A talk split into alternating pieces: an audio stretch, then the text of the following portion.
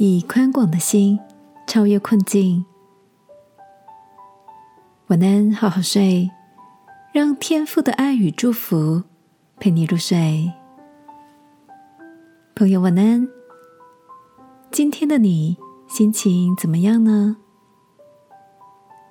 昨晚在大哥家晚餐的时候，小侄女一脸烦恼的跟我说，他们班上有几个特定的同学。很喜欢聚在一起，在背后说别人的坏话。我好奇的问他：“那几个说别人坏话的同学，他们自己的关系好吗？”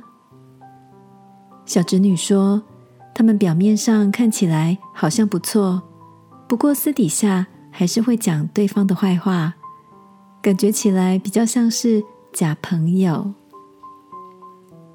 听到小侄女认真的说出“假朋友”这三个字，我忍不住笑了出来，对她说：“假朋友交起来很累吧？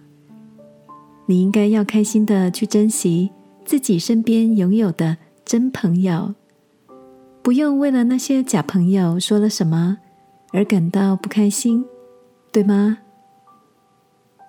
小侄女听到我这么说。思考了几秒，也跟着露出了甜甜的笑容。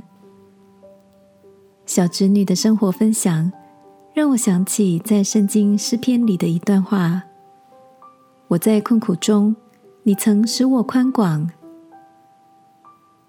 亲爱的天父，透过诗人的经历，提醒我们，拥有一颗宽广的心，是跨越困境的关键。当我们的心境足够宽阔，那些原本好像过不去的难关，看起来似乎也就微不足道了。而这样宽阔的胸怀，是可以透过祷告求天父赐给我们的哦。今晚，让我陪你把心里那些困扰的思虑都交托出来，迎接海阔天空的宽广，好吗？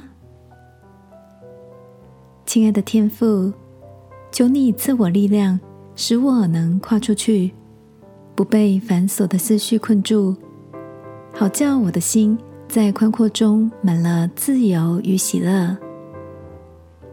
祷告，奉耶稣基督的名，阿门。晚安，好好睡。